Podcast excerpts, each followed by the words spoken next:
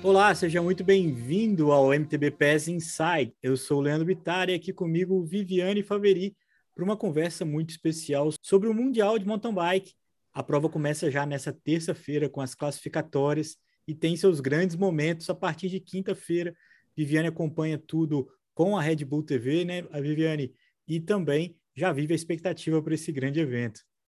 Olá, Leandro, obrigada por assumir a pilotagem deste programa mais uma vez. A gente está na maior expectativa para o Mundial em Val di Sole, no norte da Itália, na região de Trentino, a norte ali do Lago de Garda. Eu já corri na Rocky Mountain Marathon e também a sudoeste de Val Gardena, onde tem a Hero Bike Race, onde foi o Mundial de Maratona. Alguns brasileiros conhecem esses lugares. E a gente sabe que lá é lugar de montanha alta, de paisagens deslumbrantes, e é isso que os atletas estão se preparando para encarar. É uma pista dura, difícil e o clima é instável também. Agora, a grande novidade dessa edição é o XCC, o Mundial de Short Track, uma modalidade aí, modalidade não, uma disciplina que chegou para ficar. Ô, Vivi, eu estava ouvindo a sua conversa com o Henrique Avancini, aquela live que vocês fizeram super bacana, ele explicando que mudou um pouco a forma de disputa do short track, né? Lembrando que, o, que ele é um muito bom, ele é muito competente também no short track e, e, com certeza tem uma, uma visão sobre essa modalidade, sobre essa disciplina, uma ambição, eu diria, uhum. e, e parece que ficou mais. Tá, tem mais gente na disputa, né? Vai ter mais gente participando da prova não da, da disputa final, mas com uma seletiva, né? Sim, é porque a gente está falando do campeonato mundial e não de Copas do Mundo. São coisas diferentes. Aliás, temos um programa só sobre isso, explicando a diferença entre Mundial e Copa do Mundo. Então, acabando esse episódio, você que está na dúvida, vai no Spotify, arrasta para baixo, vocês vão encontrar, você vai encontrar esse programa. E então, o que isso significa? A prova de quinta-feira, que é a final do short track, não tem nada a ver com a prova de sábado, que é o Mundial de Cross Country Olímpico. Na Copa do Mundo, o XCC, o short track, ele qualifica as três primeiras filas de largada do XCO e só largam os 40 primeiros atletas do ranking da Copa do Mundo. Para o Mundial, qualquer um pode se inscrever para competir no short track, no Mundial de Short Track. Então, é, como houveram mais do que 40 inscrições, que é o máximo que a UCI permite por largada, vão ter que haver baterias de qualificação.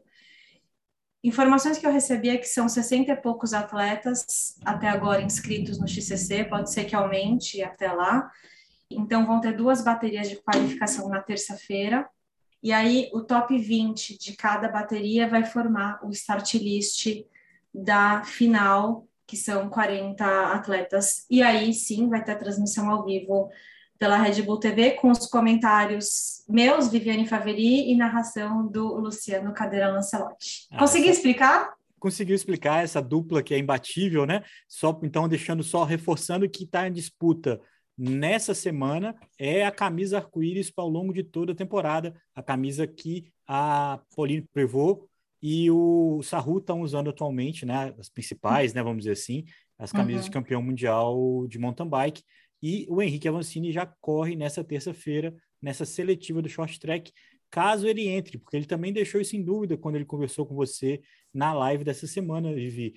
Conta um pouco mais sobre essa expectativa, o que, que você sentiu do Avancini, lembrando que esse Mundial tem uma, uma coisa muito especial que é ser pós-Olimpíada. Uhum. Tem muita gente que vai tentar reviver, recuperar e até mesmo se vingar do que aconteceu em Tóquio esse ano. Né? é, temos esse contexto que é super relevante e vai apresentar como que está o psicológico de cada atleta. Tem os que estão mais abalados, que estão sofrendo para superar, os que precisavam de férias e foram descansar, que é o caso do Flukiger.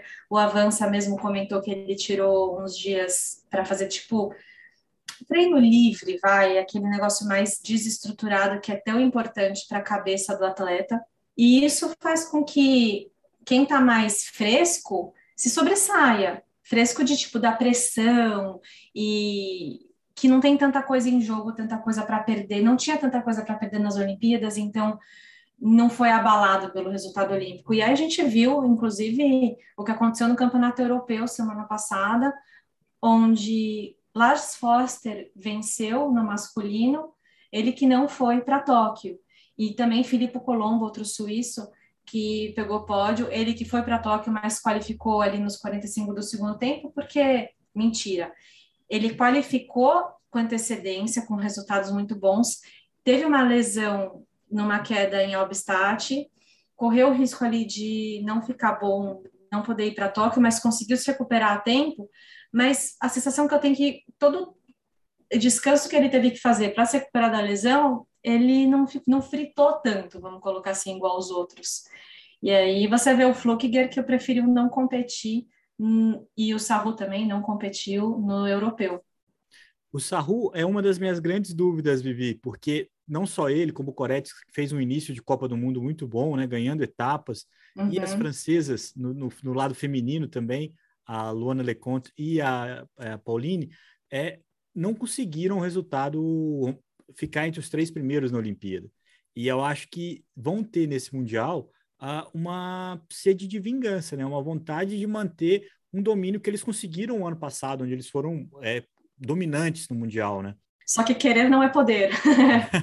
a gente vai ver quem que vai poder entregar ali na hora. A Pauline está muito bem de forma física. Ela ganhou o campeonato europeu. Ela chega no, no Mundial em ótima forma. Só que também chegam as suíças em ótima forma. Tanto é que, olha o nível de confiança das suíças. Elas resolveram todas se inscrever no short track também, porque elas acham que elas podem medalhar. Então, essa é a informação que eu tenho inside, que a gente vai ver Yolanda, Sina, Linda alinharem aí na largada do XCC. Acredito também, não confirmo que o Cocuzzi vai, porque tem o perfil dele, não tem por que não ir. E também temos Guilherme Miller, o Langaliski, Edson Rezende, a Luísa Cocuzzi também está indo. Agora, eu lembro que o ano passado é, teve uma grande discussão sobre o tipo de terreno em que a prova era disputada, porque tinha muita lama e isso favorecia, isso tinha um histórico que encontrava o perfil de alguns ciclistas, inclusive não era o perfil do Avancini. Como é que é o perfil dessa prova na Itália? Dá também para traçar um perfil do que, que de quem convém esse percurso em Val di Sole? Falando agora especificamente do XCO, porque eu queria lembrar que além do short track e do XCO também tem o Mundial de Downhill, que é um assunto que a gente ainda fala pouco aqui no MTBPS, mas que está no radar, é uma modalidade encantadora também, e modalidade não, disciplina, preciso aprender a falar português correto. É uma disciplina encantadora também, o downhill, a gente tem vários atletas do Brasil que mandam muito, que participam dessas corridas, então está no nosso radar falar também de downhill, mas focando no XCO, é, o percurso ele favorece um bom escalador, um atleta no feminino a gente já viu a Maia Vlojoska ganhar lá, ela é a que mais ganhou nessa pista, a polonesa, e está no seu último ano de carreira. A gente viu a Pauline ganhar a última vez lá, a vitória foi da Pauline, ou seja, ótimas memórias para ela que está defendendo o título mundial. E Holanda Neff já conseguiu buscar a Pauline é, com uma performance incrível saindo lá de trás. A gente tem é, várias escaladoras ali muito fortes. Só que o ponto é que quem está forte é, vai é quem manda, né? Não tem muito essa. Então a gente poderia sim é, ver o Avancini, que é um cara mais pesado do que um Andrei Sink, talvez, performar muito nessa pista. Ele ficou em quarto lugar lá já. O próprio Cocuzzi, muito bem preparado, o Langalinski, Edinho, nossos brasileiros, o Gui Miller, bem preparados, todos podem performar nessa pista. A questão chave lá é a largada, porque é um terreno bem irregular e sempre tem acidentes na largada, principalmente no masculino que é mais tem mais gente disputando ali um espaço pequeno, porque é um piso irregular e de repente o cara da sua frente do seu lado está numa lombada, você está numa depressão e aí o quadril encosta no, no guidão do outro. E aconteceu até uma queda muito infeliz que dá para ver na Red Bull TV na competição de 2019, o Rafael Ganhe, nosso quase sócio credenciado do MTV PES, tomou um capote na largada porque o cara da frente dele caiu e ele não tinha como desviar e por causa dessas dessa questão do piso na largada. E o Avança conta também de uma vez que ele capotou na live, ele contou pra gente que, que em 2014, talvez, é, ele largou no meio do pelotão, rolou uma baita queda na frente dele, não tinha como ele desviar, ele capotou por, por cima do Fabian Giger e disse que a, a bike do Fábio quebrou em dois, a dele não, então ele conseguiu subir na bike e continuar a corrida e determinou ainda no top 25. Essa parte foi legal, porque ele falava que a, a bike do, do, do Fabian Giger era uma, era uma bike super modernosa, toda, toda high-tech e quebrou. A dele, que era uma bike mais, entre aspas, né, mais humilde ali, é, acabou resistindo. Falando em queda, Vivi, eu acho que a gente tem ainda um suspense, mas é uma grande expectativa nessa participação do holandês, do Mathieu Van Der Poel, que tomou um belo de um rola na Olimpíada ele ainda não está plenamente recuperado. Eu vi esses dias que a equipe dele ainda trata as dores nas costas daquele tombo, e fato é que ele vai, ou melhor, ele pretende ir, né? Essa avaliação ainda vai depender da liberação do médico, mas o Pidcock, que ganhou o Mundial, ou que ganhou a Olimpíada, não vai porque ele está na Volta à Espanha Tá uhum. batendo uma lata danada lá, mas, mas tem uma grande expectativa. Eu acho que a experiência dele na Volta é resistir as três semanas. Ele não tá ali para ganhar, uhum. talvez uma etapa, talvez algum momento aparecer, mas ele tá ali para rodar as três semanas. Agregariar. É e ver como é que é, né? Ver o quanto que o corpo dele aguenta. É a primeira que vez que ele faz a É a primeira vez que ele faz e, e, a expectativa de como ele vai andar na terceira semana para uma equipe tão milimétrica como é a equipe dele, a Ineos, acho que é o mais é o indicador que eles mais precisam saber para saber se ele pode um dia ser um voltista, né, como se diz, uhum. é, nesse tipo de competição. Ou seja, o, o Pitcock ganhou o ouro olímpico e foi para um training camp de luxo. Exatamente. Está correndo com a leveza de quem já está com a vida ganha, né? Da temporada é. dele já valeu, não Sim. vai correr o mundial. E aí sim, no Mundial vai ser um pega para capar, porque todos esses caras que ficaram na vontade, inclusive o Nino, é, vão tentar buscar nesse evento uma, um feito e tanto, né? Não é um feito menor, mas é um feito que acaba uhum. sendo secundário por ser sucessivo, né? Já teve sim. a Olimpíada, onde todo mundo estava depositando muita energia, e agora o Mundial chegou, e quem conseguir se recuperar melhor pode salvar uhum. aí a uhum. temporada. Para a gente acompanhar, eu acho que a gente tem que terminar falando sobre os horários de transmissão, Vivi, ajuda a gente. Opa, vamos lá. Então, o XCC, Cross Country Short Track, é na quinta-feira, dia 26 do 8. Então, separa aí o seu horário de almoço que a gente começa a transmitir às 11h45 do Brasil. A prova lá é no fim do dia, na Itália, são cinco horas de diferença do fuso horário. Então, aí vai durar umas duas horas. A transmissão é uma transmissão só para o feminino e para o masculino. O cross country olímpico XCO é no dia 28 do 8, sábado. Gente, sábado, fiquem espertos, porque normalmente Copas do Mundo são no domingo, mas o Mundial é no sábado. O início da transmissão do feminino, 7h40 da manhã. Então, vai, não está nem tão cedo, dá para vocês acompanharem aí. Esse é o dia de fazer day off ou de pedalar à tarde, ou no rolo. E o masculino, 10 e 25 da manhã. Essas, ou seja, a gente vai ficar com transmissão das 7h40 da manhã até as 3h25 da tarde. Já avisa a família que não vai rolar almoço esse dia, vocês vão almoçar todo mundo em casa, vendo televisão. Com TV ligada, né? Com TV ligada. Aliás, convida a família para vir, para aprender sobre mountain bike, porque a gente faz uma transmissão bem democrática. Só transmite elite, né, Vivi? É, a gente só, infelizmente, só transmite Elite. Tem outros canais aí na internet que a gente sabe que passam alguma coisa da Sub-23. A gente também acompanha o live timing, a atualização ao vivo de, dos resultados para a gente ver Alex Malacarne, como que ele vai arrasar nesse Mundial, e a Luísa Cocuzzi também.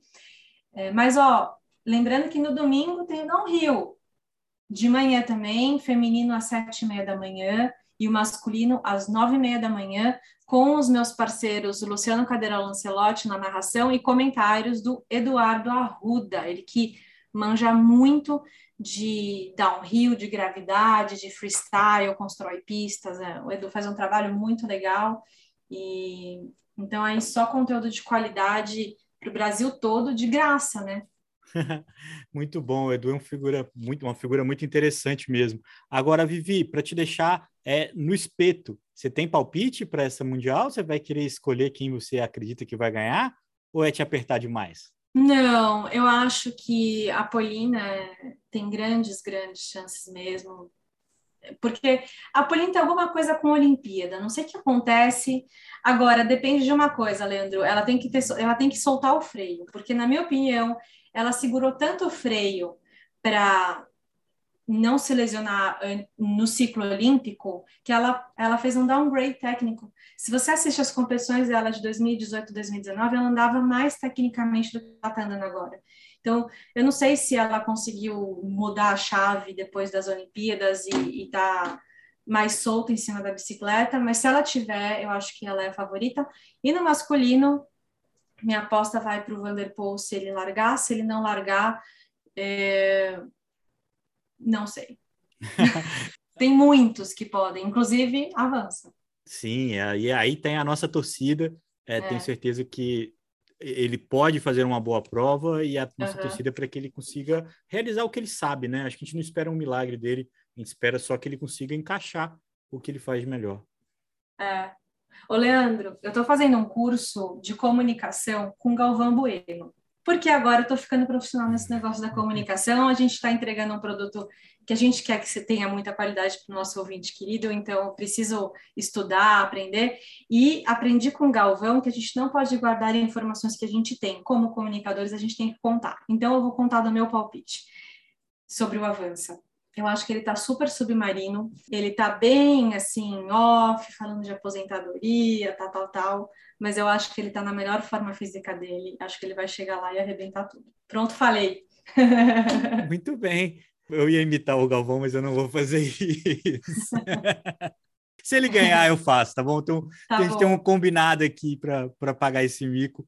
É, Se ele pegar um pódio no Mundial de XCO, a gente, a gente vai escutar uma gravação sua falando Henrique Avancini na voz de Galvão Bueno. Tá bom, combinado. Não, se ele, se ele fizer isso, a gente vai ligar para o Galvão Bueno, vai pedir esse áudio para ele. Tá?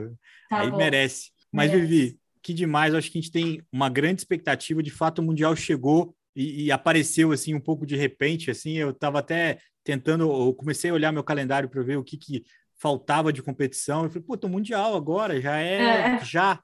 E aí é óbvio que você já está muito mais por dentro do que eu, mas eu confesso para você que o mundial chegou chegando, mas eu não tenho dúvida que a gente vai desfrutar muito dele e a gente aqui no MTB Pass vai acompanhar e depois a gente se encontra para falar mais sobre o que rolou. E nosso próximo encontro aqui no Inside, que é o Inside edição 10, do dia 7 de setembro, vai ser depois da Copa do Mundo de Lenzerheide também. Então, a gente vai ter bastante assunto é, para trazer no próximo, falar de Mundial e falar de Copa do Mundo de Lenzerheide e é, a prévia, né, como que a, os atletas estão para a última etapa da Copa do Mundo, que é em Snowshoe, dia 17 e 19 de setembro. Nos Estados Unidos, né? É, que consagra o campeão da temporada da Copa do Mundo. Então tem muita coisa ainda em jogo, a temporada está realmente ainda na flor da pele. A gente deu uma dormida aqui no ponto ou não, mas a gente não dormiu no ponto de fato, porque a gente está conseguindo é, manter o flow do negócio, mas a, o fato é, estamos bem no meio do olho do furacão. É, não, o, o mais sintomático é a gente já está é, ligeiramente tão cansado quanto um ciclista de verdade, mas ainda tem muita etapa por vir, né? Foi uma é. coisa, não foi uma, um final de temporada os Jogos Olímpicos, ele foi o, o meio. E uhum. de fato tem muita coisa em jogo, inclusive o número um do ranking, que é o posto que o Avancini liderou no final de 2020, né? E Se que... a gente for. Ah, desculpa. Não, e que tem sempre um valor importante também para o mountain biker, né? Muito valor. É, é um valor e dinheiro, né? E prestígio com tanta coisa em jogo, Vivi, eu acho que dá até para todo mundo se arranjar aí, né? Arrumar alguma coisa. Tem muita, muitos é, valores ainda na mesa para muita, muito par para dançar aí. É, todo mundo vai buscar esse resultado no final de temporada.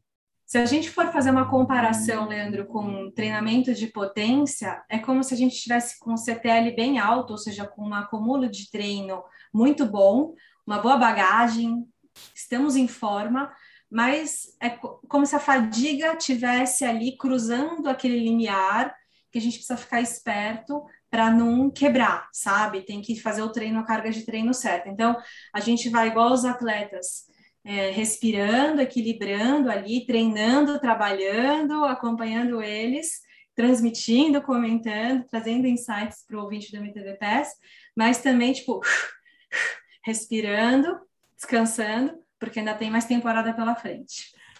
Que demais, Vivi. Não tenha dúvida de que eu estou muito animado, viu? Não acha que a gente está reclamando, não, que quanto mais evento, quanto mais desgaste, mais divertido é. Estou muito curioso para ver o que, que, vai acontecer.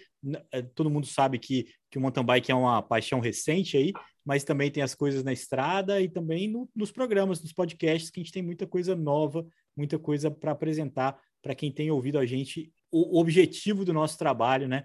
Falar para a galera que gosta da, do mundo duas rodas. Vivi, é muito aí. obrigado. A gente se encontra antes disso, se não, no próximo MTB PES Inside. É isso aí. Obrigada, Leandro. Boas pedaladas.